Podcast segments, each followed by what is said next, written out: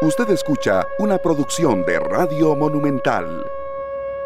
En Monumental, la radio de Costa Rica, esta tarde de martes 12 de septiembre. Muchísimas gracias a todos por estar con nosotros. Sea donde sea, amigo oyente, que usted nos acompaña en los 93.5 FM en www.monumental.co.cr, en el Facebook Live, Canal 2 Costa Rica Gracias de verdad por eh, ser parte de nosotros, las personas que nos reportan sintonía fuera de Costa Rica, eh, Sergio Castro, eh, César Sala, nuestro compañero en cabina hoy, un servidor Esteban Arones deseándole lo mejor. Eso a uno lo motiva mucho, Sergio, porque los que están fuera de nuestro país en este mes a veces de los embarga un poco la melancolía, nos lo dicen y saben que sienten en esta tarde y en toda la programación de Radio Monumental un pedazo de Costa Rica. Buenas tardes Esteban, César en Controles y a quienes nos acompañan en Radio Monumental, la radio de Costa Rica. Sí, es una tarde en la que con esta música les recordamos a muchos que estaban incluso viendo el partido de la CL en Estados Unidos, en Sudamérica, donde estuvieran, ¿verdad? Eh, había mucha gente que extraña, eh, ya sea gane o pierda la CL, disfrutar de esos momentos en Costa Rica. En la transmisión de nuestros compañeros, sí, vamos a tocar un poco el tema. A ver, ni éramos los mejores eh, cuando se le ganó a Arabia, ni ahora tampoco somos los peores del mundo. Es que a veces se, se es tan emocional, serio, yo de verdad uno a veces lo podrá tolerar en la afición, pero no a veces en la gente que, que se dedica a esto, ¿verdad? Ya, ya del señor Claudio Vidas ya era un señor entrenador y ya vieron haberlo nombrado a él y de ahora no, más bien ya que se vaya a la federación, calma, calma. hay que tener mucha paciencia. Sabemos que hay mucho espacio en Monumental que se dedica a eso, pero algo íbamos a decir. sí, sí, los procesos son así, ¿verdad? Sí, sí, sí. Aparte, un segundo tiempo que eh, no es fácil sostener un equipo que se acaba de enterar que el asistente técnico que en paz descanse, don Eric Rodríguez, eh, acaba de fallecer, ¿verdad? Es una noticia que golpea a un grupo muy fuerte y, cómo reaccionar ante una noticia de estas, Esteban. Sí, sí, toda la solidaridad para él, para el gremio del fútbol que está muy golpeado, de verdad una muerte eh, de muy lamentable, hasta cierto punto muy inesperada también y toda la solidaridad a él, a su familia. Yo lo escuché muchas veces aquí en declaraciones a nuestros compañeros, hizo una labor muy buena con el Santos de Guapiles y bueno, por algo estaba ahí, ¿verdad? Entonces, eh, sí, más allá de, de un resultado futbolístico, todo el, apoyo a su familia y, y bueno, que, que, que, salgan adelante o por lo menos puedan sobrellevar de alguna manera este trance tan duro. Claro que sí, que así sea Esteban. Y, muy importante también en, en, el deporte nuestro que se inicien procesos y que se les dé continuidad. Sí, sí, sí. Eso sí, uno tiene que ir viendo, ¿verdad?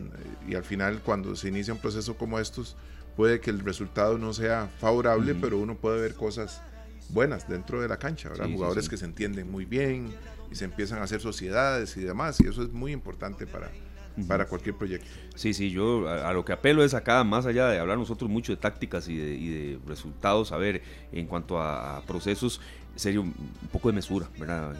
El otro día que se le ganó a Arabia Saudita, y yo escuchaba ya de verdad como que este es el mejor y, y ya hay que dejar a Claudio Vivas y unas fotos ahí que fue asistente de Marcelo Vence, ¿y eso qué?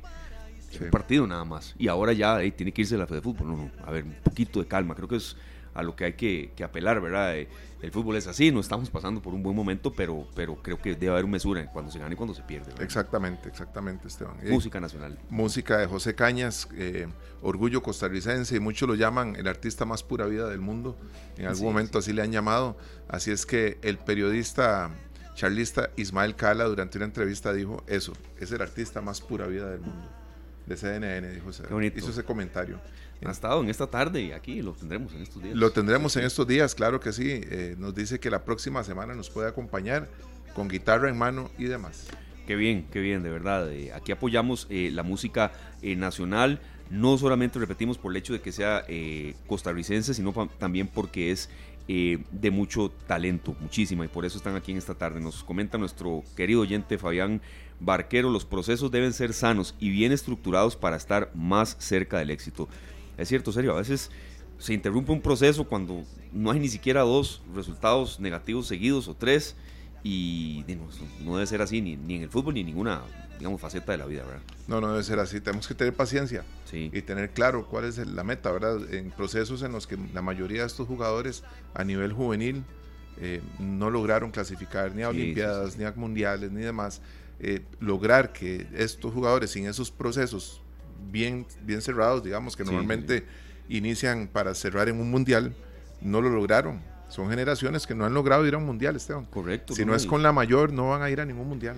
Sí, sí, y, además, eh, em, yo lo que creo es que a veces hay, hay como, como mucha em, explosividad en comentarios, no hay como, como cierto eh, cierta paciencia, sí, uno entiende que en, el fútbol y resultados paciencia es muy poca, pero también tener en cuenta que ni un buen gol hace un jugador ya una estrella mundial ni tampoco una mala jugada de que se retire, ¿verdad? Y a veces uno escucha y, ve situaciones de ese tipo. Entonces, bueno, era lo que queríamos decir, porque Sergio y yo somos muy futboleros y no podíamos por lo menos dar un perfil de lo que pasó hoy eh, en ese partido de fogueo. Em, son las 3 de la tarde con 13 minutos. Arrancamos con nuestro primer invitado de hoy. Muchas gracias, César, y muchas gracias a don Javier Pacheco y a todos los especialistas del Observatorio Vulcanológico y Sismológico de Costa Rica que siempre están con nosotros dándonos, dándonos información oficial y sobre todo científica de muchísima... Mm, valía. ¿verdad? El volcán Rincón de la Vieja pues sigue, eh, sigue eh, dando eh, mucho de qué hablar en materia de erupciones. Entró en una nueva fase eruptiva en las últimas semanas y están persistiendo ingresos ilegales. Entonces por eso estamos aquí con usted, don Javier. Bienvenido, le saludamos Sergio, César y un servidor Esteban Aronne.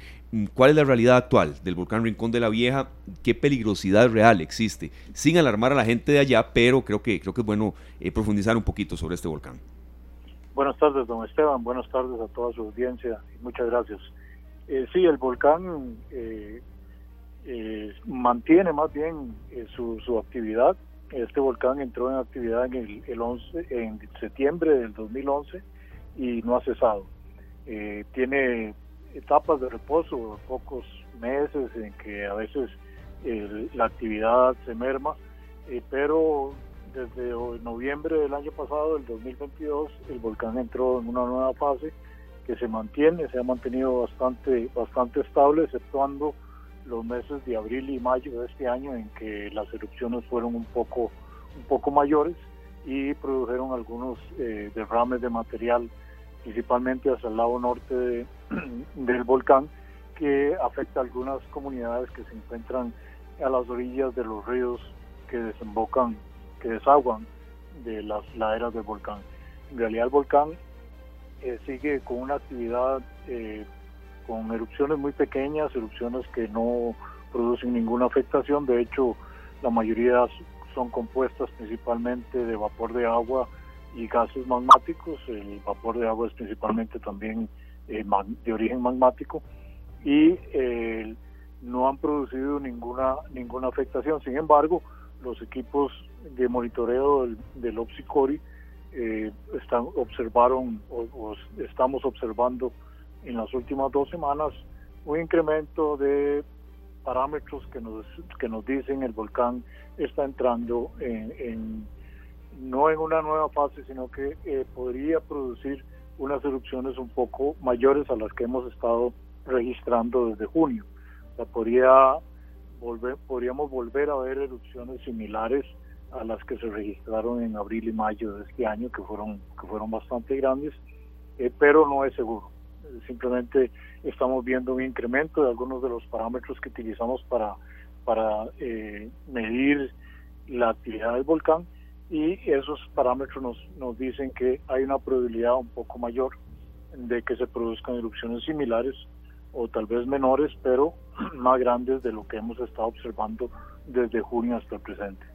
Don Javier, ¿qué es lo primero que tiene que tener presente de un visitante en la zona? Porque sabemos que hay ingresos ilegales al parque y aparte de eso también puede que haya gente que permanezca muchísimo tiempo ahí. Eh, ¿Cuáles son esas recomendaciones? Porque siempre, usted lo decía ahorita, incluso en los ríos eh, por donde que están cercanos al volcán, se puede correr algún riesgo, pero ¿cuáles son los mayores riesgos que, que tiene la gente que ingresa de forma ilegal haciendo pues caso omiso a las recomendaciones de las autoridades.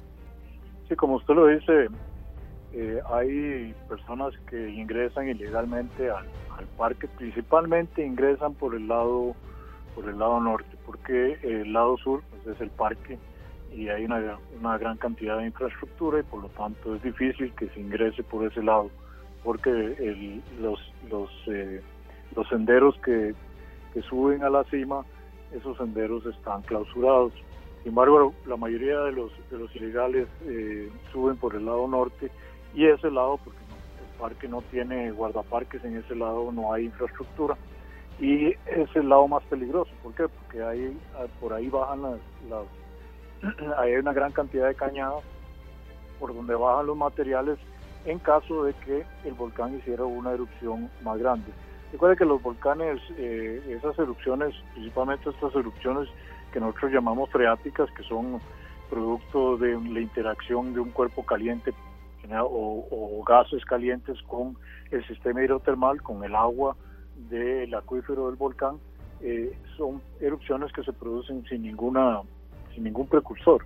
Por lo tanto, podría ocurrir en cualquier momento. Entonces, eh, el peligro actual únicamente se encuentra en la cima del volcán. Ahí donde podría haber una afectación a cualquier ser humano y cualquier incluso ser viviente que esté cerca de la cima del volcán, que esté cerca del cráter, porque podrían eh, llegar fragmentos de roca arrojados por una erupción o podría también eh, cualquier individuo, cualquier eh, ser, ser vivo podría ahogarse debido a los gases calientes y los gases tóxicos que emite el volcán en una de estas erupciones.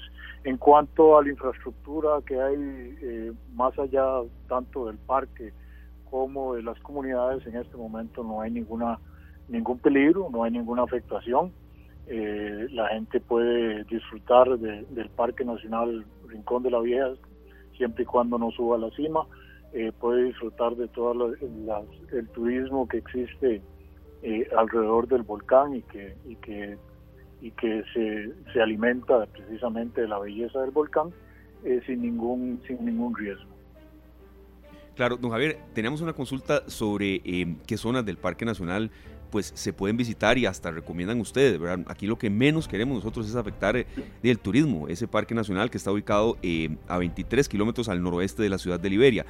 A mí me surge una duda ahí también porque uno en esto aprende pero le genera curiosidad. Ustedes como científicos, don Javier, que tienen que ir a esos lugares, ¿hasta dónde les da, digamos, eh, la autorización de su instinto o, no sé, o el, compromiso también con las familias que ustedes tienen, porque ustedes van a investigar qué tan cerca llegan? Eh, don Javier, ¿cómo se mide eso? ¿Cómo, ¿Cómo lo miden? Es una pregunta que de verdad, viera, siempre he querido hacérselas y, por A o por B o intervenciones de los oyentes, a veces a uno se le va.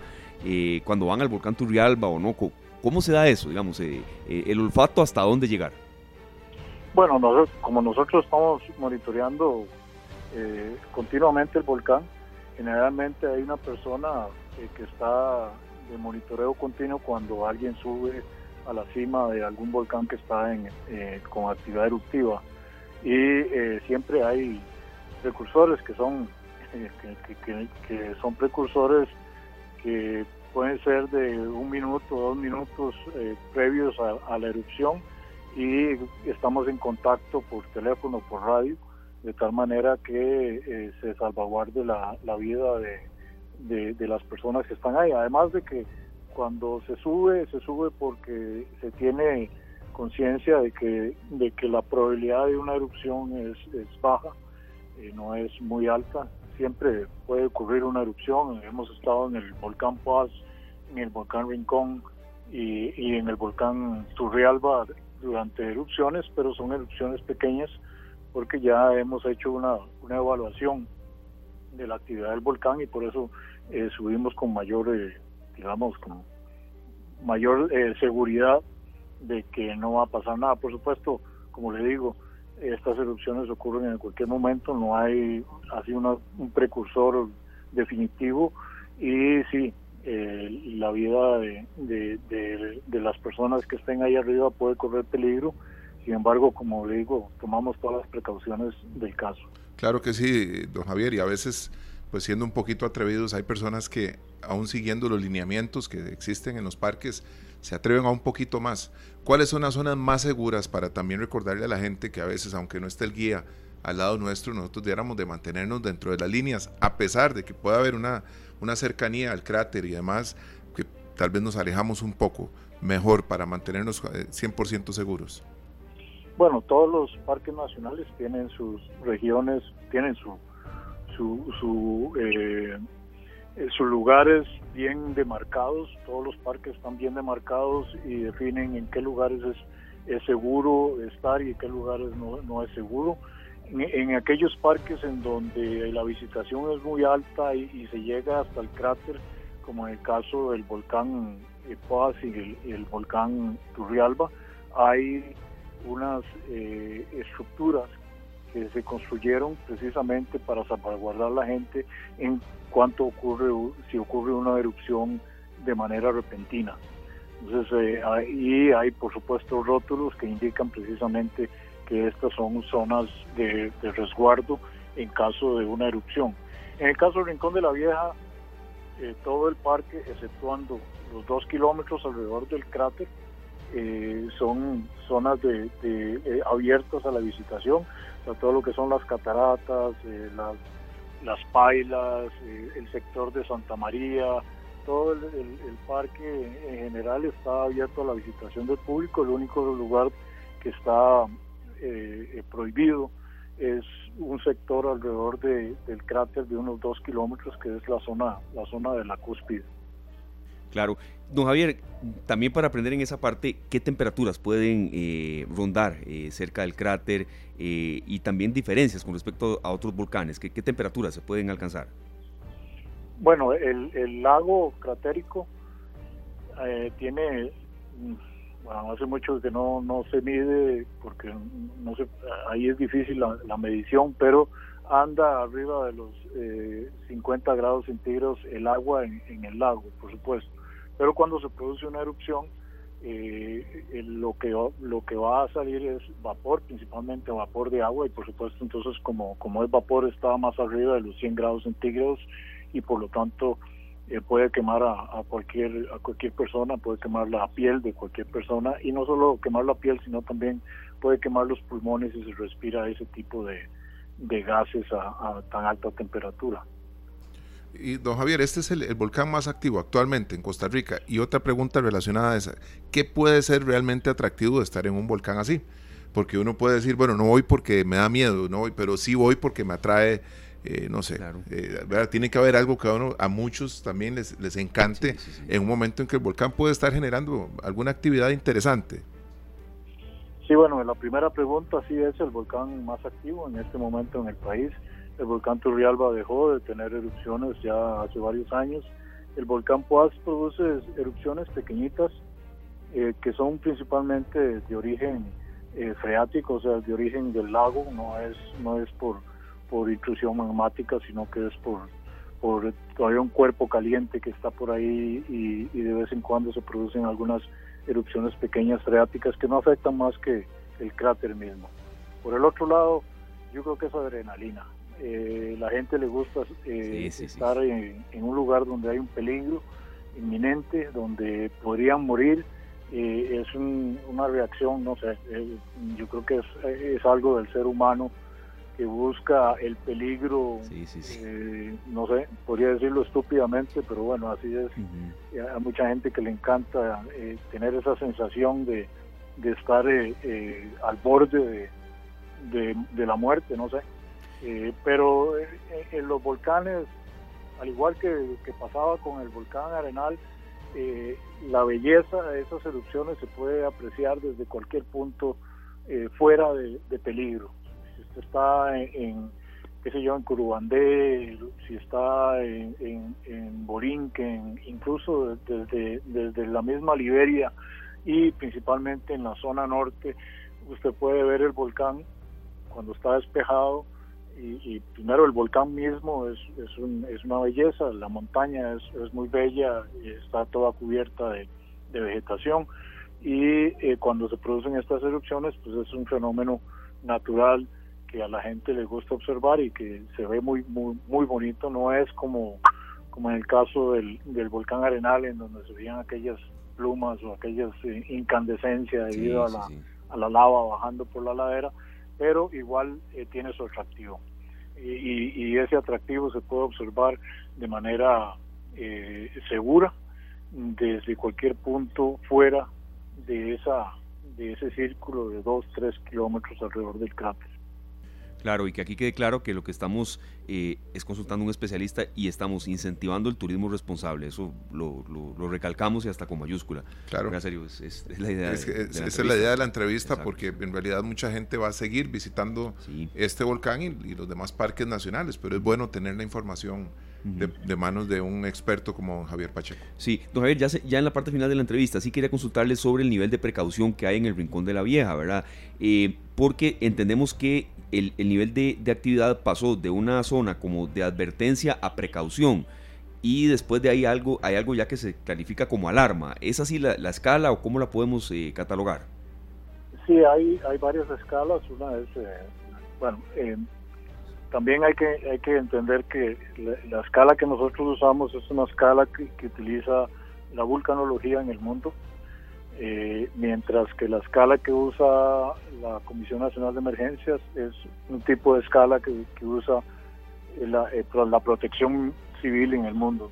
Pero eh, todas ellas van del verde, amarillo, rojo, o verde, amarillo, naranja y rojo pero tienen un significado diferente entre la comisión y nosotros. Para nosotros el volcán en este momento está en amarillo, que significa precaución.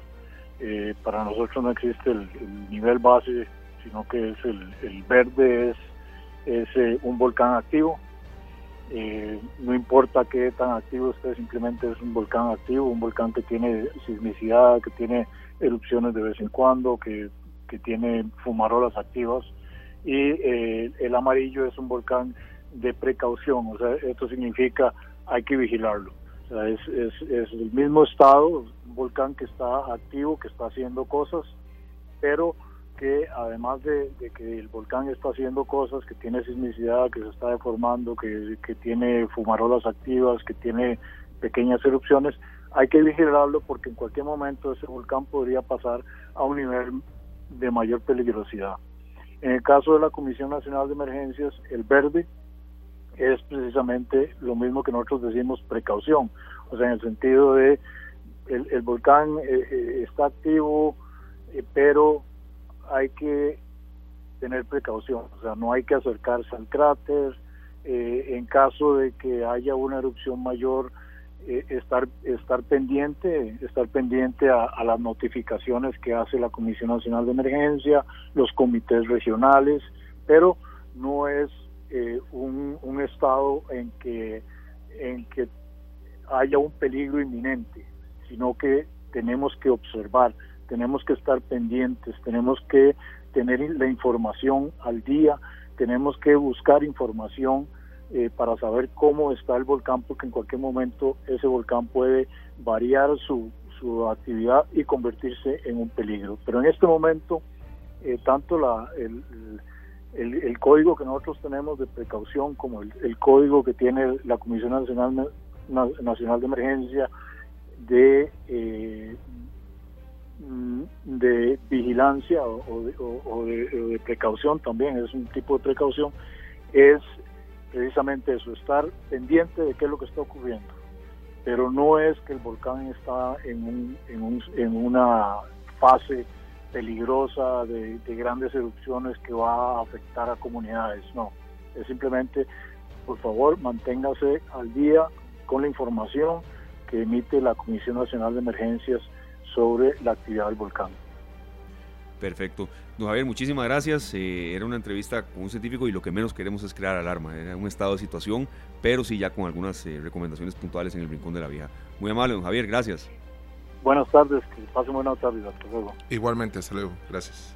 Igual para don Javier Pacheco, experto del Observatorio Vulcanológico y Sismológico de Costa Rica. De verdad, muchas gracias eh, por la información. es un nivel de precaución que precede al nivel 4 de alarma, como él nos estaba explicando. Y bueno, recordar que hay zonas eh, que son permitidas para ir a visitar. Y ahí es un poco la, consulta que estábamos haciendo. No queremos jamás eh, incentivar a la gente a que vaya en zonas donde no se permite. Y el tema de la adrenalina es tan, tan personal, ¿verdad? Hay gente que siente adrenalina cuando, hasta cuando va llegando al trabajo, ¿verdad? Que siente, ¿verdad? Eh, los artistas cuando salen a una tarima, nos lo decía Ednita Nazario, ¿verdad? Sí, con toda la experiencia que tiene. ¿Verdad?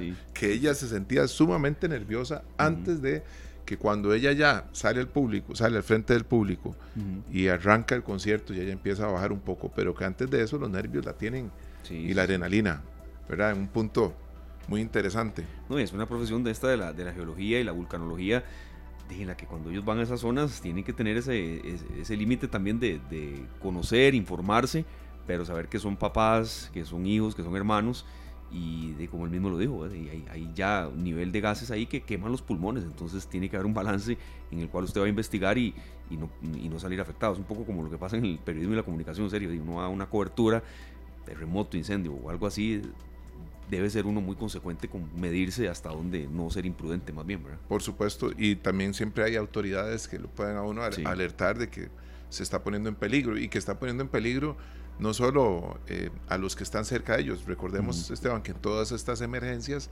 siempre acude una cantidad importante de, de, eh, personeros de la Cruz Roja, de la Fuerza de Pública, bomberos, de bomberos. Entonces es, es un, un, tema que no, no se queda ahí, en que me perdí 20 minutos, me perdí una hora, no, no. O que caí en un lugar donde estoy corriendo mucho peligro. Es el desplazar a todas las autoridades y todo este mecanismo que, que se genera cuando se da una emergencia de estas. Así es. Son las 3 de la tarde con 33 minutos. Tenemos mucho, pero mucho más material para todos ustedes. Saludamos a Pablo Alfaro que nos reporta sintonía. Gracias, Pablo, ¿verdad? por siempre sus comentarios. Eh, siempre son cargados de respeto y por eso los valoramos. Gracias por estar con nosotros, Pablo. Gustavo Martín Fernández, Fabián Barquero que nos reportan sintonía. Muchas gracias a ustedes por estar con nosotros acá en esta tarde Monumental, la radio de Costa Rica. Acá tenemos a Humberto Vargas, César, con tono sepia, parece. Vamos al puerto con esto. Ya regresamos. mucho más para ustedes. Vamos para el puerto. Vámonos para allá. 3 de la tarde con 41 minutos. Muchas gracias a César y al invitado de lujo que tenemos aquí en cabina. En este esfuerzo que el equipo de esta tarde, junto a todos los compañeros de Canal 2, de producción, de cabina, pues hemos hecho, serio, por rescatar Costa Rica. Repetimos, estamos a veces abrumados de tanta mala noticia, de homicidios, de alzas, de situaciones de que no están bien porque no podemos ocultarlas, pero también rescatar lo bueno. Y eso deberíamos hacerlo no solamente en el mes de la patria, en este esfuerzo que nos propusimos en septiembre, en el que arrancamos en los canales de Tortuguero, estuvimos por la feria de, eh, de la fruta, estuvimos también por eh, hablando del tema del Pejivalle, estuvimos en la zona de Los Santos y hoy nos vamos a la perla. Nos vamos para el puerto. Bueno, aquí lo que se dice es jale al puerto. Ah, sí, así es la frase. Jale al puerto. y en ese jale al puerto, Esteban, yo estaba caminando un día, eh, en una noche ahí, que ZFM tenía que cubrir el concierto. Había hermano Rosario un día y Luis Enrique al día siguiente, ¿verdad? Merengue y salsa. De, me encuentro con que un gran amigo mío eh, no vive al frente del, del, Paseo de los Turistas, vive en el Paseo de los Turistas. En pleno Paseo de los Turistas. O sea, el, Paseo de los Turistas es el patio de la casa prácticamente. El, Qué lindo. El, patio del frente, ¿verdad? Qué lindo. Entonces, eh, a, a partir de eso, y con esta iniciativa de hacer este recorrido por las cosas maravillosas que tenemos en nuestro país, la cercanía que tenemos también con nuestro invitado, que normalmente nos acompaña tanto en, Matices con Randa Rivera como en esta tarde, eh, decidimos invitar a este gran amigo de la casa. Claro que sí. Cédula 6 está con nosotros. Él es don Miguel Gamboa, doctor en gestión pública y ciencias empresariales del Instituto Centroamericano de Administración Pública. Eh, alguien que es eh, de, corazón totalmente porteño, que es amigo de la casa de Radio Monumental de esta tarde. Don Miguel, muchísimas gracias por estar acá, siendo parte de este esfuerzo aquí en esta tarde de rescatar Costa Rica. Y, hemos ido hablando de las bellezas de cada zona recóndita, nos hemos ido ahí metiendo. Eh, y bueno, hablar un poco de Punta Arenas, del Paseo de los Turistas. Bienvenido, Miguel, muchas gracias por estar por acá. Eh, buena tarde, amigos, Esteban y Sergio. Eh, de veras representa una, un placer para mí el poder finalmente eh, coincidir en este, en este espacio, en esta sala, eh, porque ya una vez participé mediante llamada telefónica cuando campeonizó el equipo actual del Punta Arenas en segunda división, porque toda la rumba se armó, como dicen, ahí por donde está, al frente de mi casa, por donde está el, ahí había una pantalla y como ahí usualmente ponen la tarima de los conciertos, entonces ustedes eh, me llamaron junto con Maribel Brenes, que mm, creo que trabaja con la Cámara de Turismo y para preguntarnos cómo había estado ese, ese domingo glorioso en que el Punta Arenas, mediante un equipo de primera división, perdón, de un equipo de fútbol, volvió a la primera división. De veras que me siento em, no solamente motivado en grado superlativo, sino también halagado con esta invitación y sobre todo del tema de que se trata, que es hablar de, de nuestra querida y de nuestra amada Punta Arenas. Claro, tal vez serio para arrancar ¿verdad? en la consulta de, de, la magia del paso de los turistas, ¿verdad? Que, ¿Por qué la gente eh, le gusta ir ahí? Ha habido historias de todo y, y, sobre todo también es un punto que, que, trasciende generaciones. Claro, Esteban, es que normalmente hablamos nosotros de, de, temas con, de estos temas con gente que está organizando una feria o tiene que ver con una cámara de turismo, con la municipalidad eh, local. Sin embargo, hoy el, motivo de la visita de Miguel es muy importante, porque nosotros como residentes del área, de gran área metropolitana, no tenemos la facilidad de decirle a alguien, venga, usted tiene que visitar Calle Blanco, usted no puede irse de San José si no va a Tibás, o no va a Tillo, o no va a Guadalupe, y no, ¿verdad? Los que somos vecinos de estas zonas, tenemos muy poco que ofrecerle a un turista, realmente no es nada. En serio, lo decimos con absoluto respeto, porque somos de ahí además. Exactamente, yo lo que digo es, ¿qué siente un porteño cuando le dicen ir al puerto a qué? Cuando realmente le están preguntando a alguien que ama su provincia y que tiene mil cosas maravillosas que contar para que la gente visite Punta Arenas? Eh, bueno, eh, hay tanto por abordar en este tema que no sé por dónde empezar, pero quiero empezar, quiero iniciar para responder tu pregunta invocando una parte de un poema del crepúsculo que hizo el, poeta cubano eh, José Ángel Buesa. El poema del crepúsculo fue modificado con ocasión de un programa de radio de hace muchos años que yo siempre escuchaba, que se llamaba Al atardecer, y era la voz del afamado John Gris, el que decía, al atardecer, hora de melancolía en que casi es de noche y casi no es de día. Correcto, sí. Hora para que vuelva todo lo que se fue. Hora para estar triste sin preguntar por qué. Yo pienso que ese, esa parte del poema, porque en ningún momento el, es, un, es un poema corto, en ningún momento dice crepúsculo, y el crepúsculo se da en dos momentos, cuando, cuando empieza el día hasta que raya el sol y cuando muere la tarde hasta que se esconde el sol.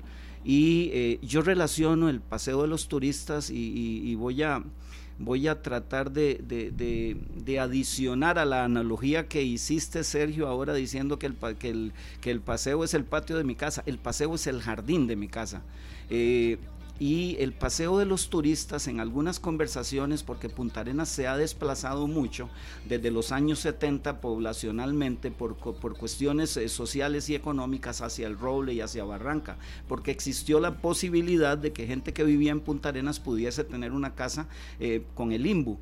Entonces, eh, a pesar de eso, la gente que se fue, que hizo su vida en el Roble, las las discusiones de muchachos tontos vacilando, ellos decían, ah, es que el Roble es el, es el puerto ahora, y uno le decía, no, no, no, el, paseo de los turistas, y lo sigo pensando, el, Punta Arenas es el paseo de los turistas, y el paseo de los turistas es no solamente la sala, sino el corredor de la casa, es donde se reciben las visitas.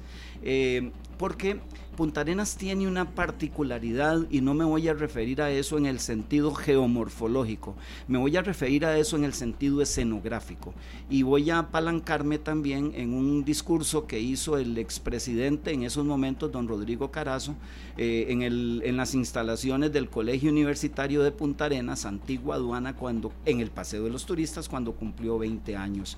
Em, cuando cumplió el 20 aniversario, como Rodrigo Carazo fue el que, el que eh, en su gestión fue que se, hizo el Colegio Universitario de Punta Arenas y se utilizó la aduana mediante una intermediación del, diputado don Tobías Vargas.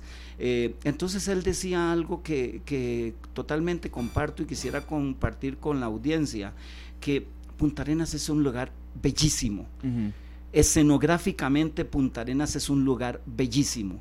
Y, me refiero a la ciudad, porque no dudo que allá por el sur hayan lugares preciosos, pero me refiero a la ciudad de Punta Arenas en el sentido de que esa escenografía de playas con esa rambla o esa avenida costera de tres kilómetros no la tiene cualquier ciudad.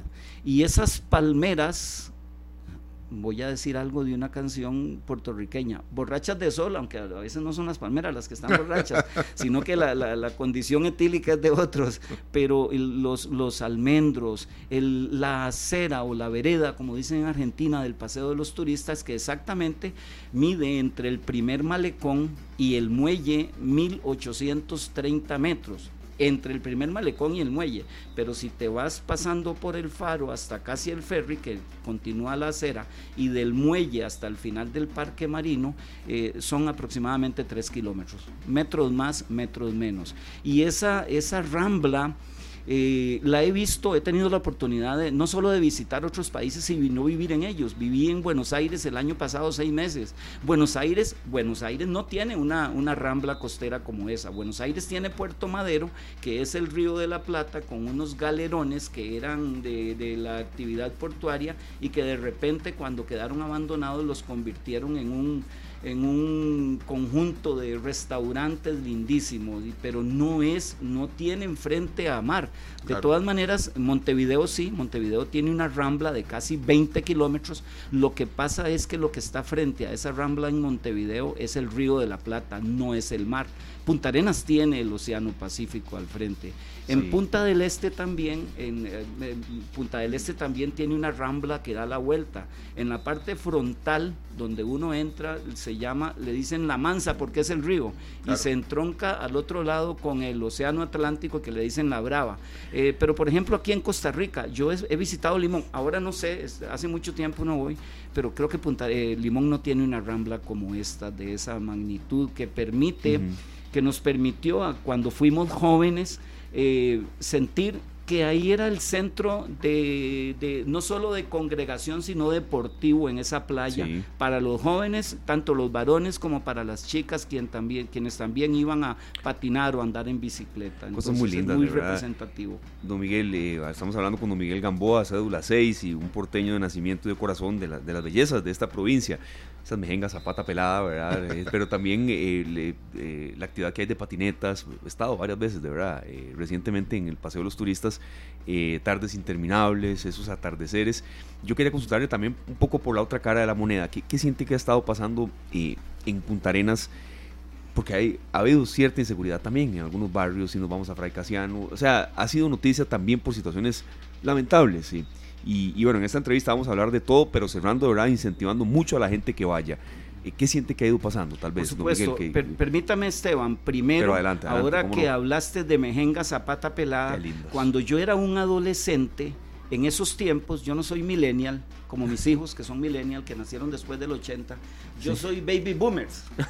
y aunque mi padre nunca fue a la guerra, así se les llamó, a, los, a, los, eh, a, la explosión demográfica que se formó a partir de, mil, de 1945-46, que termina la guerra. Entonces los baby boomers somos los que somos nacidos entre 1946 y 1964, porque el regreso de tanto soldado que participó a las casas, eh, eh, que, que, participó en la guerra, las casas significó una explosión demográfica.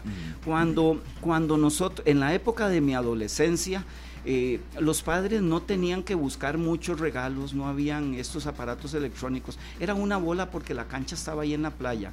Y venía ahora contabilizando cuántas mejengas, cuántos puntos de mejengas de playa se hacían en esa playa de Punta Arenas.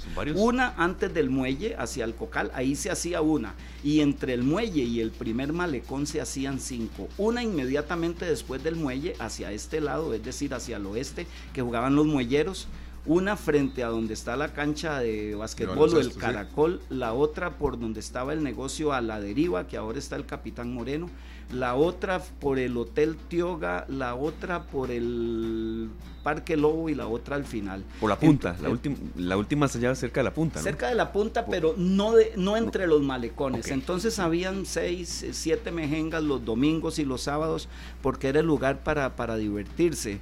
Eh, y, todavía el paseo de los turistas sigue siendo, en mi concepto, además de toda la escenografía insular que existe, con el montón de islas que algunas se han medio explotado, eh, sigue siendo un enorme atractivo incluso para la persona, le decía Sergio un día de estos, que no tiene, que está sin plata, que está sin dinero un día y que con solo ir a sentarse a una banca o un pollo, como le llamamos los porteños, a ver eh, desfilar la gente para los bares o para los negocios o para los restaurantes, las muchachas bonitas y los muchachos bonitos, y a congregarse y a socializar, ya eso es un, un incentivo. Punta Arenas tiene una amplitud eh, o, una anchura, por así decirlo, de aproximadamente 500 metros en su parte, eh, en esta parte de la ciudad. Punta Arenas, después de la angostura, está conformada por tres barrios: el Cocal, el centro y el barrio del Carmen, que empieza donde está el estadio.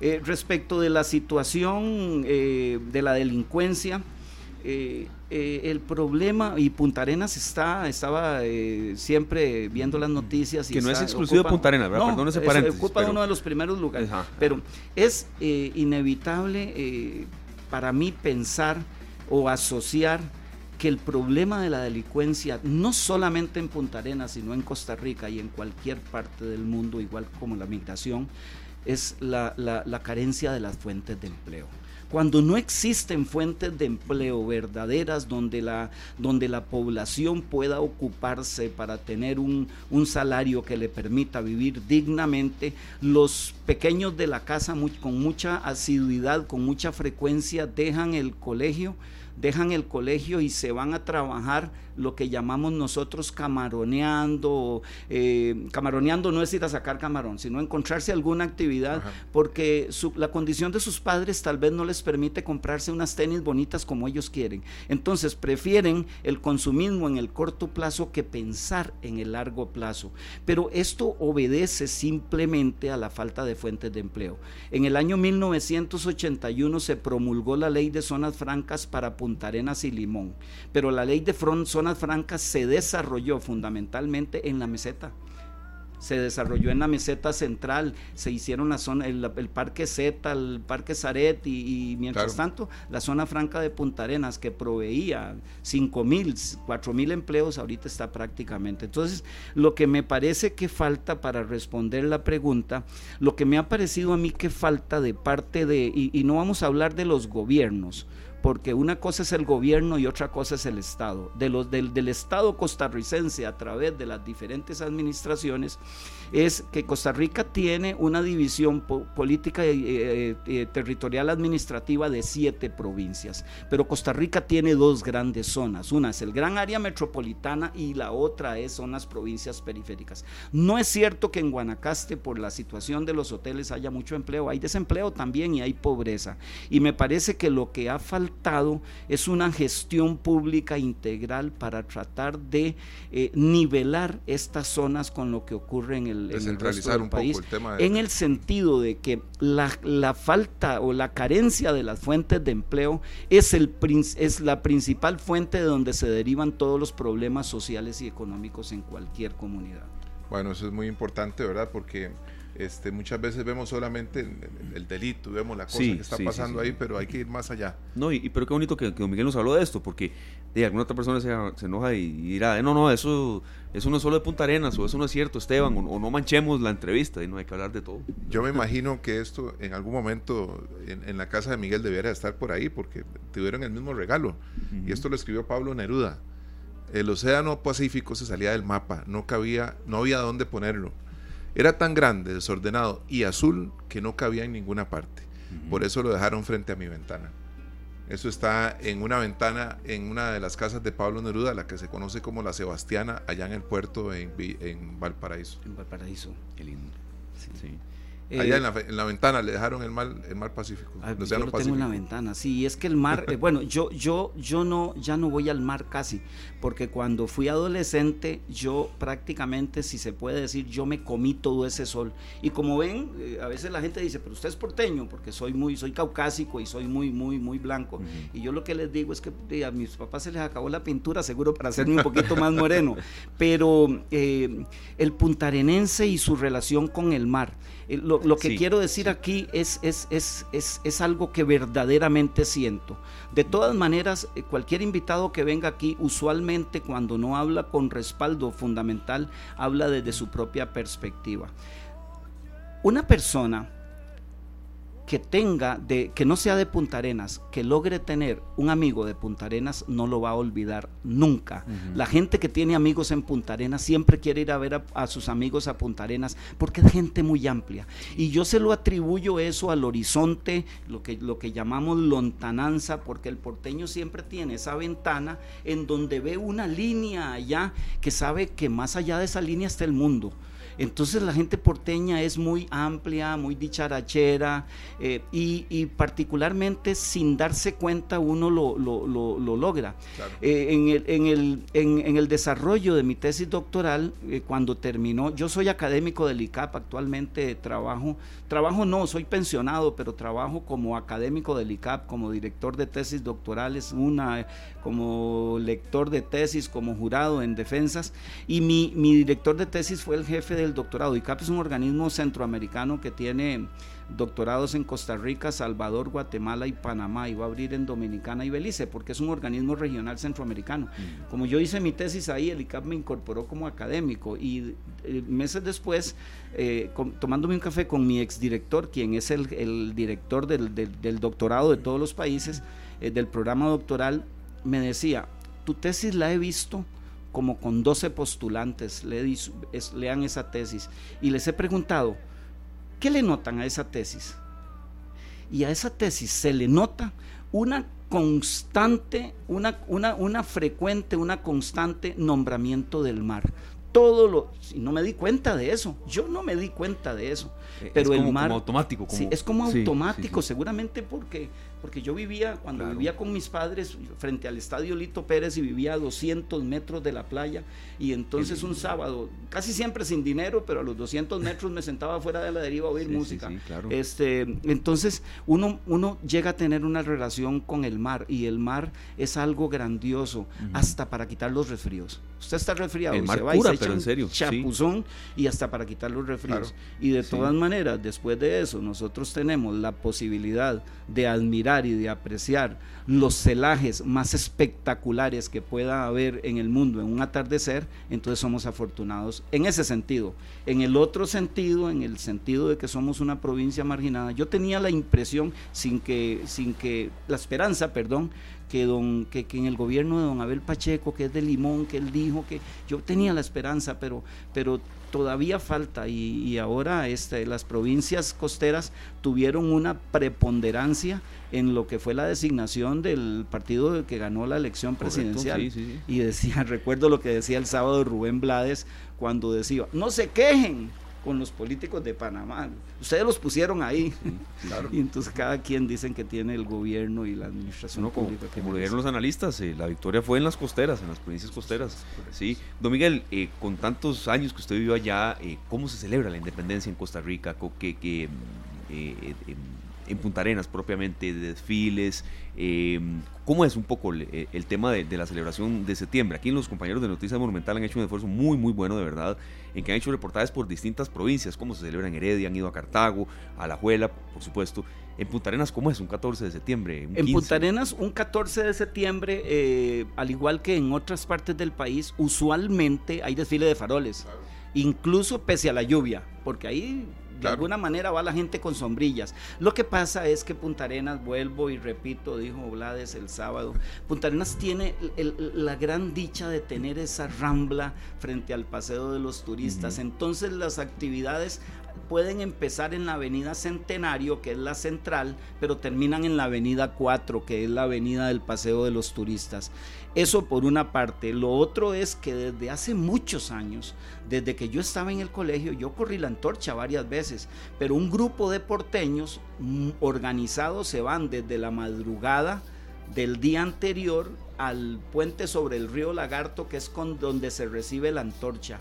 Pero mucha gente a las 10 de la noche van en bicicleta, son montones de bicicletas que van y esperan la antorcha y después se vienen, porque la antorcha nacional viene por la carretera nacional, por la interamericana y sigue hacia Esparza. y después de eso se entra con una antorcha a Punta Arenas, que es la que va al, Liceo José Martí, y se van eh, eh, encendiendo las antorchas que cada centro educativo tiene. Entonces, además del desfile de faroles, tenemos una entrada por Barranca de la antorcha que es preciosa porque van los, los, estudiantes que van llevando la antorcha y el montón de bicicletas y las patrullas, es muy lindo.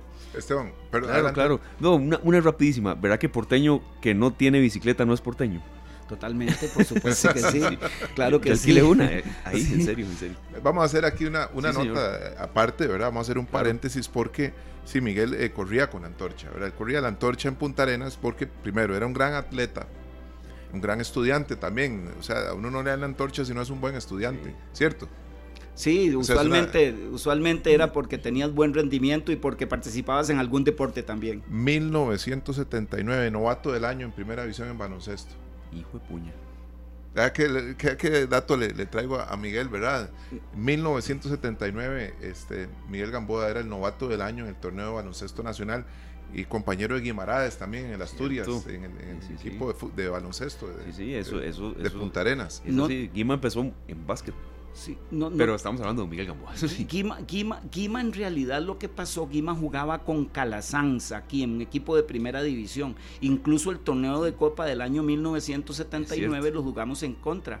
Guima estaba con los hermanos Pereira, con Johannin, con el Chorro La Fuente, con Javier La Fuente. Y jugamos allá en Punta Arenas. Pero Calazán no entró al campeonato. Entonces Wino Kenor, el entrenador, se llevó a Guima y a Omar Lee jugadores del Calazán a jugar allá. Pero Guima, en ese año 79, Guima jugaba con el Durpanel San Blas en segunda y era el goleador de segunda. Y además de eso también jugaba voleibol con la Universidad de Costa Rica. Era un tipo de esos polifacéticos en deporte. Entonces jugó con nosotros el, el, campeonato del 79, en el 80 nombraron a Wino Kenor como directivo del Municipal Punta Arenas y entonces Wino se lo llevó. Yo también años después por una situación casual fui directivo del Municipal Punta Arenas en el año 1993.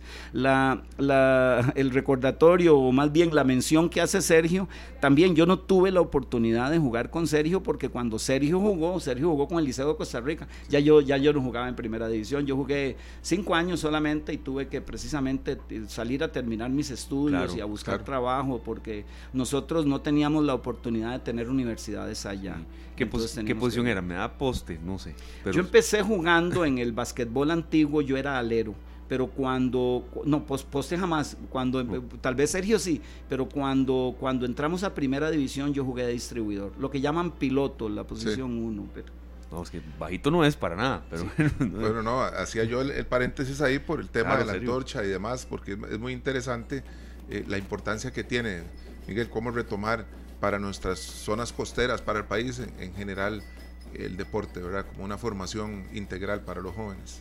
El, deporte, el deporte no solamente es un complemento, digámoslo, de este tipo alimenticio para la salud, es un, es un, eh, un, médico, un prominente médico le preguntaron una vez, si usted tuviese que hacer una pastilla para que la humanidad no se enferme, ¿qué pastilla haría? Y dijo, yo haría una pastilla de deporte. Una pastilla de ejercicio fue lo que dijo. Una pastilla de, ejercicio. De ejercicio fue lo que dijo. Pero el deporte también sirve para, para digamos, para, para atenuar, para evitar este tipo de atractivos económicos que son por los que los jóvenes se convierten en delincuentes, en gatilleros, porque resulta que resulta más fácil traspasar un poco de droga y se gana más dinero que, buscar un trabajo, que estudiar, porque los resultados son en el largo plazo. Claro. Un poco. El sábado el artista que vimos dijo algo que le preguntó a la abuela y la abuela le dijo, él le preguntó la diferencia entre lo que era, y le preguntó si ellos eran pobres y ella le dijo, no, nosotros no somos pobres, lo que pasa es que no tenemos dinero. Dice, yo tenía cinco años y yo no entendía, Rubén Blades. Y entonces le dijo, no, no, no, eh, eh, si usted tiene algo en la cabeza, usted no es pobre. Estudia, trabaja y sé, gente, primero, ahí está la salvación, decía. Lo que pasa es que, eh, vamos a ver, haciendo una analogía, ¿qué es el ahorro? El ahorro es un sacrificio del consumo presente para un consumo en el futuro. ¿Qué es el estudio? Es similar.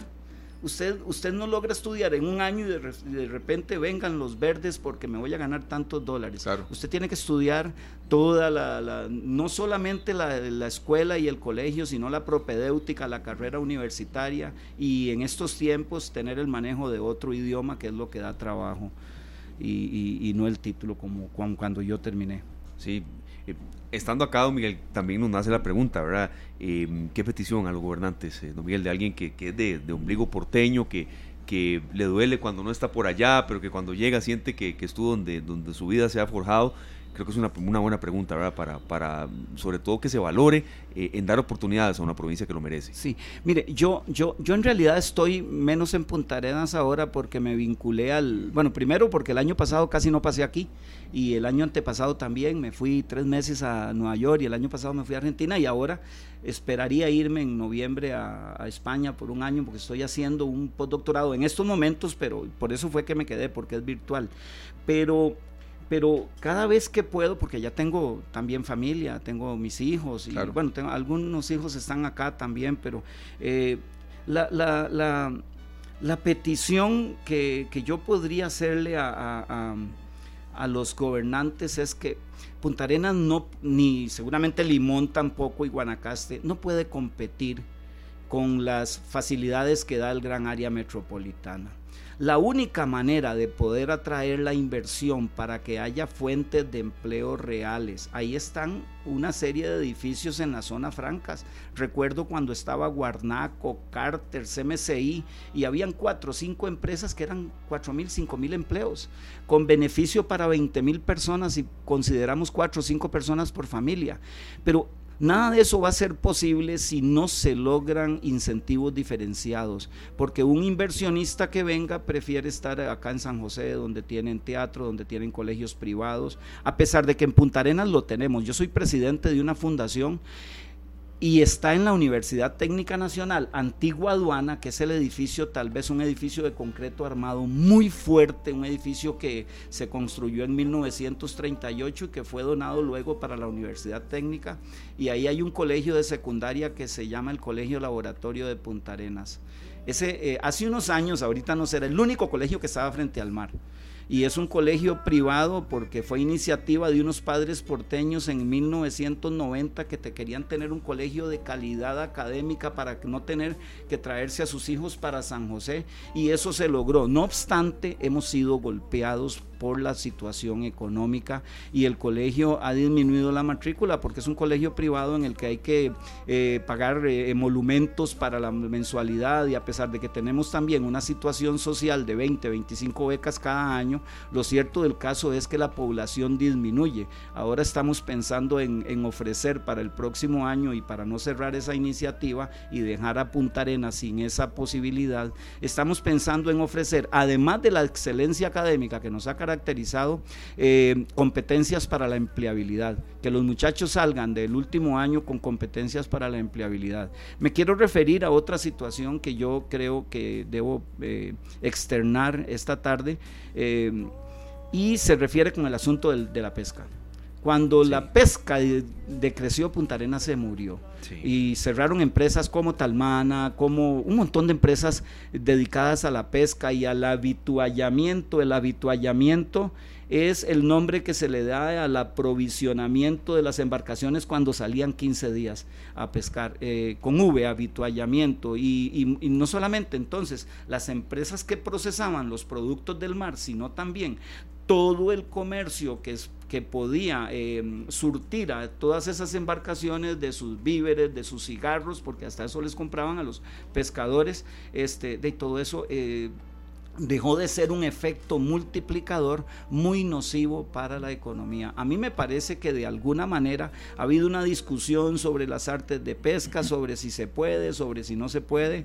Recuerdo discusiones en el, en el gobierno pasado, en la Asamblea Legislativa, donde habían algunos a favor de que se volviese a la pesca, que hay maneras de hacer, de, hacer pesca con arte sin que se afecte el, sistema y el sostenible, Es la pesca sostenible, pero Punta Arenas tiene muchos galerones, muchos edificios a la orilla del estero, abandonados, porque al irse la pesca se murieron las hieleras, los supermercados y una serie de, una serie de servicios complementarios de gente que le daba. Entonces, a mí me parece que eh, lo primero que debe de pensarse es en la generación de fuentes de empleo. entiendo, Miguel, equipamiento, bodegas, refrigeradoras enormes, grandes, donde, donde se almacenaba todo eso.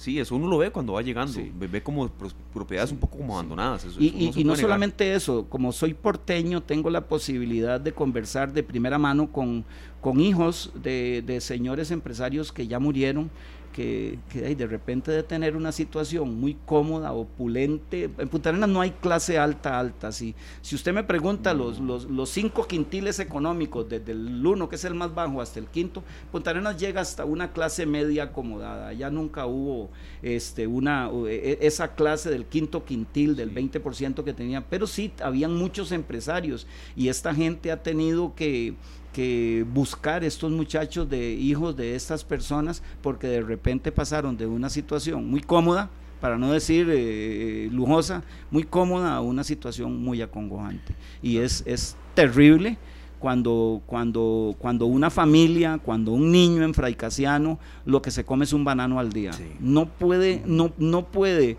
de ninguna manera eh, dejar de estar expuestos a lo que es la delincuencia y el dinero fácil, que es lo que está ocurriendo. Y nos vamos hasta lo básico, en serio, Miguel y amigos oyentes, dice, si va con un, con un banano de alimentación nada más, ¿cómo va a poner atención cinco horas en un centro educativo? Va una cadena ahí de cosas. Es una cadena de cosas porque definitivamente y sobre todo, bueno, sobre todo el, que los chicos vayan bien desayunados para que puedan estar atentos, pero además de que, como le dije, el estudio es una inversión a largo plazo y desafortunadamente a partir de la revolución industrial de 1760, eh, la humanidad, la humanidad, eh, el capitalismo engañó a la humanidad haciéndole creer eh, que, la felicidad está en la poseencia, cuando la, la, felicidad no radica en tener, la felicidad radica en ser. Claro. Bueno, ha sido de verdad muy, muy provechoso. Por cierto, Miguel, usted eh, lo veo con ese nivel de compromiso y de conocimiento de Punta Arenas, no, no le, le atrae una diputación por Punta Arenas, algo en la municipalidad, no, lo pregunto ahora en serio. Quiero, quiero, quiero comentarle lo siguiente, eh, yo, mis padres, yo, ya, ya mis padres partieron, mi, mi padre eh, pertenecía a uno de los partidos, ahora muy cuestionado, el Partido Liberación Nacional, cuando yo era este, joven y estaba estudiando, yo ayudaba en algunas cosas que ocupaban y alguna vez fui a una reunión del Partido Liberación Nacional en Punta Arenas. Yo iba, yo decía, yo quiero aprender de los que saben de política. Y era previo a unas elecciones y me encontré con que la reunión esta era para hablar de que una señora decía, yo a las 4 de la mañana estoy preparando el gallo pinto y esto y el otro. Era una reunión motivacional y yo nunca escuché algo que me enseñara. Y eh, yo no sé si les comenté que yo soy pensionado hace cuatro años y medio, pero yo, yo yo me creé una frase que, que, es mía, porque no, no, que, que, en mi concepto la, la, la, muerte no es la ausencia de la vida, la muerte es la ausencia de las aspiraciones. Y yo tengo aspiraciones de seguir, no necesariamente estudiando, aunque es la herramienta, sino aprendiendo hasta el fin de mis días. porque el, el, el ser humano tiene una capacidad enorme de aprendizaje y yo creo que los años que teóricamente me quedan de vida no me alcanzarán para aprender todo lo que quiero, no solamente de la academia, de música, de poesía, de un montón de cosas maravillosas que el, que el mundo nos pone a disposición. Entonces no, Esteban. Entonces, no, no, me respondió, pero cuando uno oye a alguien así con un compromiso y conocimiento de... Ah, perdón, perdón, no, no, le respondí, discúlpeme, no, le respondí. este, perdón, pero Miguel, pues, para hacer el paréntesis ahí de la risa mía, es porque a Miguel yo eh, lo conozco desde hace años y lo admiro muchísimo, ¿verdad?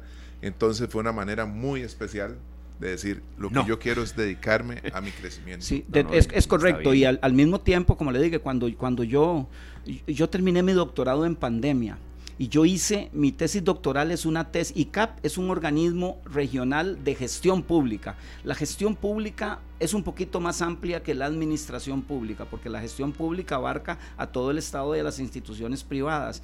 Pero cuando, cuando se vino la pandemia, la gente se desanimó mucho y todos los que yo conocí que estaban haciendo tesis doctorales se vararon. Yo hice un tema, mi tesis se llama La electrificación en el sur de Centroamérica, un análisis comparado de la gestión pública en Costa Rica, Nicaragua y Panamá. Yo no analicé los sistemas de electrificación, yo analicé la gestión pública, pero para eso mi estudio estudio data de los tres países desde 1821 al 2019. 198 años porque yo me metí a buscar los determinantes políticos e institucionales de las tres naciones para ver cómo los vinculaba con esa gestión pública. Obvio, comparé los sistemas de electricidad en ese, en, ese tiempo. Y resulta que todo el mundo se desanimó en Costa Rica haciendo temas solo de Costa Rica y yo no pude viajar a Nicaragua ni a Panamá a conseguir la información, ninguno de los dos países me la dio, pero mi respuesta ante eso, yo trabajaba cuatro horas al día, de lunes a domingo, porque una tesis doctoral es un, es un proceso muy angustiante y, es un proceso de todos los días, incluso hoy se termina y no quiero revisarla porque quién sabe qué le querría cambiar. Y resulta que mi respuesta para poder terminar fue subir de cuatro a ocho horas de lunes a domingo. Y yo terminé primero. Entonces, como yo terminé primero y, me fue muy bien, yo me, me, hice la, me hice una promesa de que si yo lograba terminar, me iba a regalar unos viajes. Y ese fue el viaje que me hice hace dos años a Nueva York y el año pasado a Buenos Aires. Y está el tercero, que es ir a Barcelona, porque estudié aquí en Costa Rica, en la Casa Catalana, estudié catalán que es un idioma y no es un dialecto, y que lo hablan 7 o 8 millones de, de, catalanoparlantes en el mundo. Y entonces eh, se me metió dentro de esa mente obcecada en la búsqueda de la, del aprendizaje, se me metió que yo quiero ir a Barcelona a aprender catalán porque con la dictadura franquista ellos no les permitían y ahora es gratuito. Entonces, un poco por ahí. No sé si lo lograré, porque uno tiene planes y a veces no se logran. Esperaría que sí. Y entonces, esa situación, ese, ese nomadismo, ese nomadismo en búsqueda del aprendizaje, me impide dedicarme a, actividades que requieren presencia en el país por cuatro años. Nunca lo he pensado realmente. Más que justificada la respuesta. ¿Verdad? Ha sido un gusto de verdad hablar de, Punta Arenas en esta sección de independencia, de aprender tanto también. No, no, y esperemos un día. perdón porque me faltó algo, discúlpenme, y, es que, y es que ya se dieron cuenta de que, de que hay un defecto de fábrica, que es que hablo mucho, pero eh, me, preguntaste por septiembre. Además de los faroles, el 15 de septiembre se hace un desfile en la playa, también en el Paseo de los Turistas, en la playa no, en el Paseo de los Turistas, eh, pero Punta Arenas tiene una situación particular que no la tienen las otras provincias, que el 30 de septiembre se conmemora el fusilamiento de Mora y Cañas. Ah, eh, eh, o el, y resulta que el 30 de septiembre hay un desfile mucho mejor mucho mejor que el del propio que 15. el del propio 15. El 30 de septiembre es un día eh, que en Punta Arenas llegan colegios de Guanacaste, de San José, de Alajuela y es un desfile espectacular. Entonces, el, las festividades patrias se celebran con la traída de la antorcha, con el desfile de faroles, con las actividades del 15 de septiembre y se cierra el 30 de septiembre con un espectacular desfile. Y, este año es maravilloso porque el 30 es sábado, si no me Imagínense. Y los chicos cuando terminan el desfile, el paseo de los turistas, nuestra vitrina está llena de gente. Y, ahora que, he tenido la oportunidad de estar en otros países, eh, yo digo, uno ve una estatua y se saca fotos. Uno ve unas letras y se saca fotos.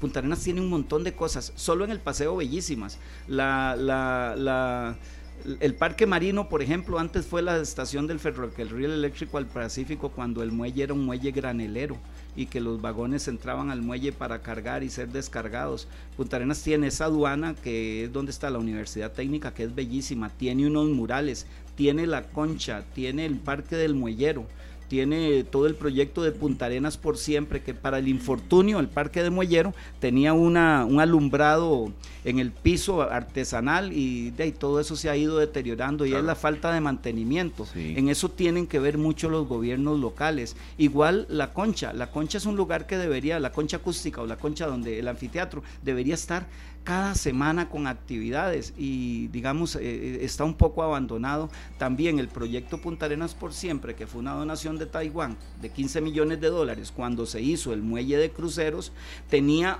toda una eh, iluminación también artesanal que no es la iluminación del ICE, sino es la iluminación de la parte que está entre la acera y la playa. Pero cuando el proyecto se fue no dejaron planos, no dejaron refacciones, entonces todas las, eh, no hubo cómo, cómo, cómo cambiar y cómo sostenerlo y darle mantenimiento y no quedó tan bien establecido a quien les correspondía. Una verdadera clase de historia, don Miguel, perdón, serio este paréntesis, es la batalla o combate de la angostura, don Miguel, correcto. Se van a conmemorar este año 163 años de eh, que fue fusilado Juan Rafael Mora Porras en un desfile que, que año con año va trascendiendo generaciones en Punta Arenas. Aquí lo estamos investigando, no le voy a decir que lo sabía a ciencia cierta, pero usted nos da esa luz y aquí lo investigamos. Entonces, Punta Arenas tiene una visitación enorme, pero tiene un gran problema también que es la estacionalidad la estacionalidad, que es que Punta Arenas, diciembre, enero, el verano está lleno, luego viene la Semana Santa, luego las vacaciones de 15 días y luego al final. Entonces, a mí me da la impresión de que existe la necesidad de que existan, de que se, de que se, se, se propicien actividades en esos periodos bajos para estimular el turismo, porque también hay mucho comercio y servicios que está haciendo sus esfuerzos y que cuando no hay dinero de ahí tienen que incurrir en despidos. y Punta Arenas es el yo, yo hago una analogía, tal vez no es, tal vez, tal vez no tenga razón, pero Punta Arenas, yo recuerdo Acapulco en los años en que yo era adolescente, que era el lugar porque ahí se filmaban las películas. Después surgió Cancún y Acapulco es un lugar de destino local. Punta Arenas es un lugar de destino local, porque yo he sacado cuentas que una familia de cuatro personas sin auto se monta en un autobús a las 9 de la mañana, llega ya a las 11, se van a la playa, se, hay mucha oferta de diferentes precios, de un vigorón, de un casado, de una comida, de un pescado, de un ceviche, y en la tarde antes de montarse al bus se comen un Churchill y se vienen. y entonces pueden salir a las 8 de la mañana de acá a las 8 de la noche con un presupuesto bastante, bastante exiguo, digámoslo así, no, no simplemente para ir a pasar un día en, el, en la playa, en el mar, que, que de beneficio familiar. Esteban, ya, ya, me cambió la percepción de Punta Arenas, a, pesar de que siempre he tenido un gran respeto y un cariño por, por este, el paseo de los turistas y, y toda la provincia en general pero ya yo tengo una idea de muchas cosas que, que Miguel nos ha comentado que tengo que ponerle más atención, ¿verdad? Cuando uno llega a empezar a buscar todos estos edificios de los que hemos hablado durante el programa, porque ya la percepción cambió completamente. Sí, sí, cambió y una provincia de oportunidades, de muchos retos y de mucha historia. Hemos aprendido mucho. Nos dice Pablo Alfaro acá, la muerte no es ausencia de vida, sino ausencia de sueños. Me quedo con eso gracias al invitado, don Pablo Alfaro, uno de los oyentes más que eh, interactúo con Pablo. Ah, sí. Eh, yo, yo, eh, la, mía dice es la ausencia de aspiraciones, porque cuando yo, yo, si me lo permiten para cerrar, claro que sí, cuando yo, cuando yo estaba joven y veía a los muelleros pensionarse, y yo veía que los señores muelleros, después de una vida de trabajo fuerte, se sentaban en una mecedora y yo pensaba hace 40 o 50 años, ese no va a ser mi caso, porque, porque siempre hay algo por aprender, siempre hay algo por hacer. A muchas personas les he dicho, ah, es que que va, yo no, yo no saqué la escuela. ¿Y por qué no la saca ahora que está pensionado? ¿Por qué no va? Hay programas, saque la escuela. Y después con un programa saque el colegio. Hágase ese regalo a usted mismo. La esposa de, de, quien escribió Cocorí, eh, Joaquín Gutiérrez Mangel, la señora, ella estudiaba y dejó de estudiar porque andaba con el esposo y tenía que cuidar las hijas. En otros países andaba con el esposo. Cuando yo me gradué de la maestría de la UCR en el 2007, de la maestría en dirección de empresas, en Punta Arenas, a mí me dieron el, mensaje del estudiante. Pero como 15 días antes esa señora se había graduado y eh, no tiene nada de raro que una mujer se gradúe como abogada por supuesto que no, con tanta capacidad que tienen las mujeres, sino que la señora tenía 88 años y doña, no recuerdo el nombre de ella en estos momentos, y ella dijo algo, dijo, esta era una deuda que tenía conmigo misma y las deudas hay que pagarlas. Y ella sacó su licenciatura en Derecho. No sé si trabajó, no sé si está viva, pero cumplió con esa satisfacción. Como nosotros somos muy martianos, por el Liceo Martí, porque Martí estuvo en Punta Arenas y, hay, y hay varias frases, eh, hay dos frases con las que yo quisiera eh, eh, despedirme, que el deber ha de cumplirse sencilla y naturalmente, dice, dice José Martí, y la otra que dice es que no hay mejor satisfacción que la del deber cumplido. Y cierro con una que tiene que ver con esa que dice que todos vamos hacia la muerte, pero la muerte no es verdad cuando se ha cumplido bien con la obra de la vida. José Martín. Maravilloso cierre. Muchas gracias, Miguel. Muchas gracias, a ustedes y quiero, como lo hice con Sergio, ofrecerles una felicitación por tan interesante programa, tan de ayuda cotidiana para la vida de los costarricenses y sobre todo por esa manera disruptiva de hacer radio y de hacer programas realmente interesantes. Los felicito y ojalá que podamos seguir conversando a futuro de cualquier otro tema. Claro que sí, aquí están los micrófonos abiertos, ¿verdad? Claro que sí, don Miguel, muchísimas gracias por, por haber sido parte de esta sección, de verdad, en la que aprendimos muchísimo de Punta Arenas, por cierto, la provincia más extensa del país. Más extensa del país. 11.277 kilómetros cuadrados. Y... Aproximadamente un 10% de la población total. Y de ese 10%, los distritos de Punta Arenas, Chacarita, El Roble y Barranca tienen aproximadamente un 18%. De esos 500 mil personas que, viven en Punta Arenas, la información tal vez no esté actualizada. De, esa, de los 5.044.197 habitantes en el censo en, la, en Costa Rica, 500.166 somos porteños, es decir, un 10%. Y de esos 500.166 eh, 93.500 almas aproximadamente hay entre Punta Arenas y Barranca, Punta Arenas, Chacarita, El Roble y Barranca. Un 20-18% por ahí. Son los números. Yo dándole datos a un maestro. Muchas gracias, don Miguel, de verdad. Muchas gracias a ustedes, chicos. y sigan adelante con tan increíble trabajo que hacen. Muchas gracias. Elena Nacimiento se llama la, eh, Doña Elena Nacimiento, sí, la ah, esposa de don Joaquín, Gutiérrez Mangel. Gracias, serio. Vamos al corte, Esteban. Tenemos mucho más Después de esta, esta eh, tertulia maravillosa. Esto es Noche Inolvidable, complaciendo a nuestro invitado en la voz de Arnoldo Castillo. Muchas gracias. Las 4 con 36 minutos en esta tarde, Esteban, después de esta entrevista maravillosa con nuestro amigo Miguel Gamboa desde Punta Arenas nos movemos a San Carlos. Sí, de verdad ha estado muy bonita esta sección. Hemos ido por todo lado y ya nos están pidiendo que vayamos a Turrialba. Serio, vean, nos dice aquí nuestro compañero y amigo Rafael Moragoñi. Buenas tardes, Turrialba es el puerto sin mar y excelente programa, le agradecemos mucho. Don Rafael, ese es nuestro norte siempre y sí, hay mucho que explorar de Turrialba también. Por supuesto, y nosotros felices nos vamos para San Carlos, le damos la bienvenida a don Mauricio Piedra, un gran cantautor costarricense que desde San Carlos nos nos escucha, nos acompaña Esteban y nos regala su música también. Claro que sí, serio. Y muchos de estos cantantes y artistas tienen esa misión y, la cumplen muy bien, de ir dando a conocer todo su bagaje a través de, la música, del arte, de la literatura, de las zonas de donde son oriundos, ¿verdad? Y en este caso no es una excepción. Bueno, hola Mauricio, Sergio Castro y Esteban Arón esta tarde te saludan deseando que estés muy bien. Bienvenido a Radio Monumental. ¿Qué tal? ¿Qué tal, don Sergio y don Esteban? Muchas gracias. Gracias por la oportunidad. Estoy, estoy muy agradecido que me brinden este espacio, esta puerta tan, tan importante para nosotros los, los músicos y especialmente los cantautores. De verdad, muchísimas gracias. Claro, no, no, los agradecidos somos nosotros y toda la audiencia. Una consulta, Mauricio, ¿qué hay en su carrera? ¿Temas en camino? ¿Conciertos? ¿Cómo está esa agenda de artista? Eh, vieran que estoy bastante activo, gracias a Dios pese a que yo no me dedico a estas labores de la música 100% porque soy promotor cultural de la Universidad Técnica Nacional aquí en San Carlos, eh, la verdad que sí, estamos, digo estamos porque yo trabajo de la mano con mi esposa Brigitte, que es una tremenda artista plástica también.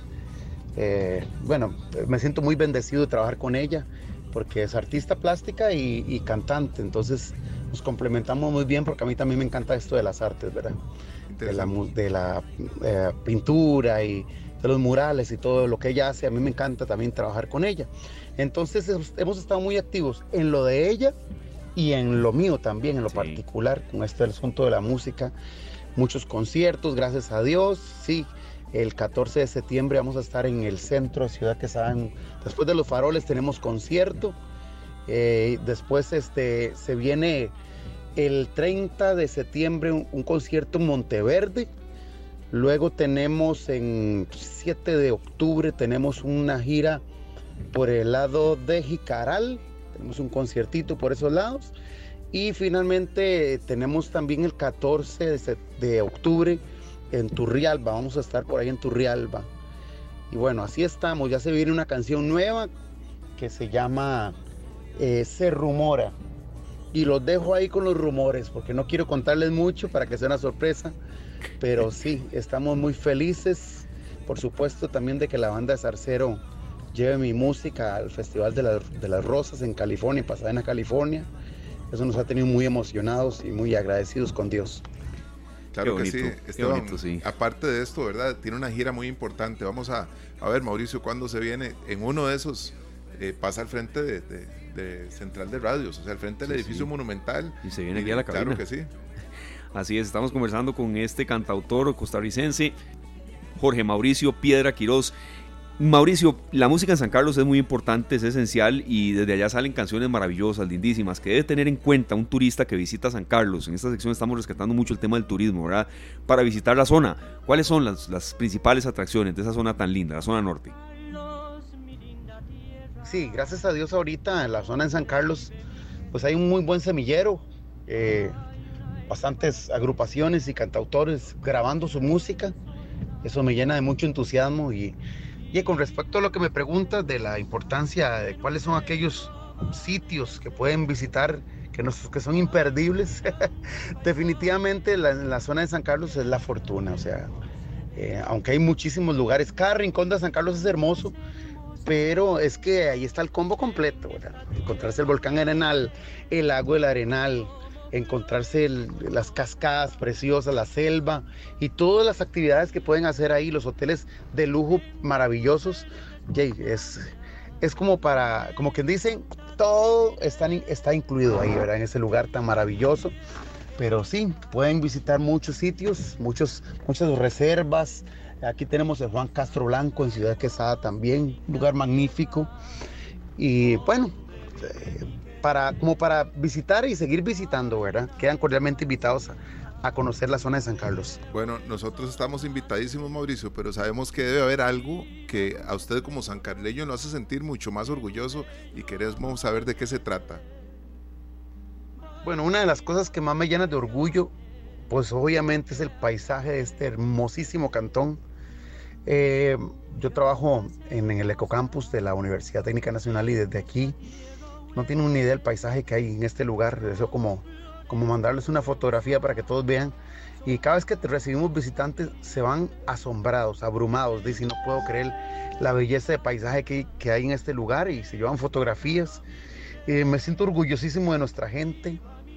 Es un cantón progresista, es un cantón eh, generoso y sobre todo que nosotros tenemos esa particularidad de que pese a que estamos alejados de la capital y parece que estamos aislados, eh, somos personas que nos gusta destacarnos, que, nos gusta, eh, o sea, nos la creemos y nos esforzamos eh, por estar presentes siempre en, el corazón del costarricense.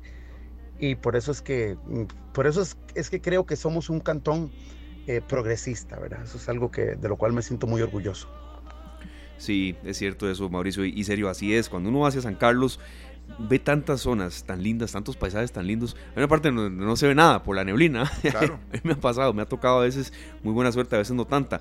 Pero uno de esos paisajes tan lindos, tanto verde, las vacas, eh, zonas para comer, el, la parte donde uno transcurre por Zarcero. La, gastronomía en todo el, todo el trayecto, ¿verdad? No hay manera de viajar a San Carlos sino venir uno con bizcochos, eh, queso, queso eh, palmito, ¿verdad? Palmito también. Siempre, siempre rosquillas, de todo. Uno va, eso a veces va cambiando. A mí me encantaba siempre, la pregunta era predilecta, playa o playa o, montaña, playa de una vez. Ahora ya no. ya, ya uno, puede ir a la playa, se va por San Carlos, sale ya por Tilarán a, Guanacaste, Punta Arenas, ¿verdad? Sí, sí, sí. De Mauricio, muchísimas gracias, de verdad, Esteban, que mucho agradecimiento que nos regale estos minutos. Claro que sí, ya para ir cerrando, pero agradeciendo de verdad que esté con nosotros en esta sección Rescatando Costa Rica. Queremos siempre compartir su música, nos gustaría saber qué lo mueve, Mauricio, para escribir canciones tan entrañables de nuestro país con tanto sentimiento y con tanta letra también. Sí, muchísimas gracias, de verdad. Eh, yo realmente eh, valoro mucho y agradezco a Dios que en mi corazón nunca estuvo el querer este, publicar mi música. Yo solo quería que se quedara aquí en San Carlos, podérsela ofrecer a los grupitos de, danza sancarleña para que tuvieran su, propia música. Cuando yo me di cuenta, pues andaba en todo el país y ahora inclusive fuera del país, porque muchas agrupaciones que nos representan fuera, este, en el extranjero, llevan mi música y eso me hace sentir muy feliz, muy agradecido con Dios. Y ah, pues yo le escribo a todo, le escribo a la naturaleza, soy una persona agradecida con el cielo, entonces pues por supuesto que Dios está presente en todo momento y pues eh, le, le, escribo a nuestros paisajes, eh, muchos son vivencias personales de mi niñez. Entonces, pues es, es, eso, resaltar los recuerdos que tengo, lo orgulloso que me siento de ser costarricense. Bueno, ¿qué más, verdad, Esteban? Nosotros también nos sentimos orgullosos de que en esta tarde siempre tenemos tu música, Mauricio. Realmente eso es maravilloso poder uno encontrar, porque buscando música tica, Esteban, buscando nuestra, nuestras canciones, encontramos música nueva. Normalmente tenemos Oriana Chacón, Mauricio Piedra, también Amanda Rodríguez y un montón de artistas más. Hay una lista larga, sí. Exacto, que han ido apareciendo y que han formado parte en estos tres años y medio de esta tarde, ¿verdad? Entonces, eh, lograr este encuentro y, esta cercanía con eh, Mauricio Piedra, un gran cantautor costarricense que tenemos que tener por ahí cuando estemos buscando música nueva, que uno dice, bueno, siempre programamos la misma música, no, no, busquemos artistas que están produciendo ahora esta música tan impresionante, Esteban. Sí, recordamos que en el 2018 se lanzó esa producción suya, Mauricio, eh, titulada Yo me llamo Costa Rica, un cantante que, le canta a su país. Exactamente, Mauricio, muchísimas gracias. De verdad que estos minutos que, que, que lograste sacar para atendernos y te deseamos muchos éxitos. Vamos a visitar San Carlos, apoyar a nuestros artistas y esperamos que en uno de esos viajes a Turrialba, a Cartago, donde vaya, si pasa por aquí, que se frene un momentito, se, detenga. en nuestro edificio acá en Radio Monumental, Central de Radios. Y Esteban, ese es un agradecimiento muy grande para un gran artista también. Muchísimas gracias, Mauricio. Millones de gracias, de verdad. Eh, un saludo cordial a, a los radioyentes, a ustedes dos, mil gracias. Y pues eh, estamos para servirles, acuérdense en apoyarnos, ¿verdad? Pueden seguir a Mauricio Piedra en las redes sociales, Mauricio Piedra Cantautor en Facebook y Mauricio Piedra.7 en Instagram y pues ir a buscar la música que gusten, eh, que está en Spotify y en YouTube. Así que Dios les bendiga y muchas gracias. Chao.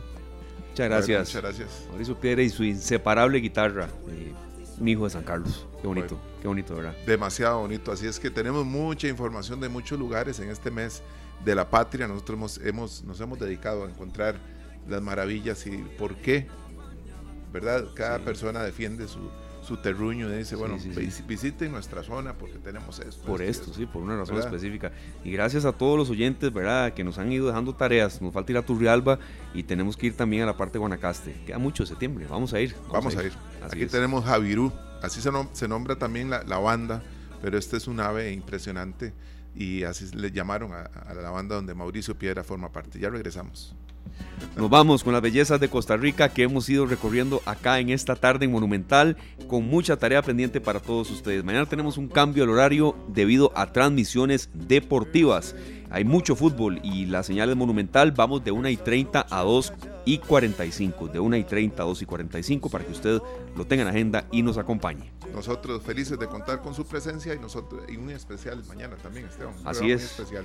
Esta semana hasta café, vamos a tener. ¿eh? Exactamente. Café, bueno, de ahí. Eh, decía una canción por ahí, café, tostado y colado. Sí, sí. Mañana de 1 y 30 a 2 y 45 los esperamos en esta tarde recordando mi puerto, Arnoldo Castillo. Así es, no sin antes despedirnos, serio, incentivando a la gente, se acerca el 14 de septiembre, apoyemos a los estudiantes, aplaudámosles, tengamos paciencia en carretera. Sí, el recorrido de la antorcha genera cierta congestión vehicular, pero seamos de verdad Celebrémoslo. por favor. Sí. Celebrémoslo, vivimos en un país maravilloso. Así es, nos vamos hoy como relojito suizo, Sergio, 4 de la tarde con 55 minutos. Feliz tarde, gracias. Que la pase muy bien. Este programa fue una producción de Radio Monumental.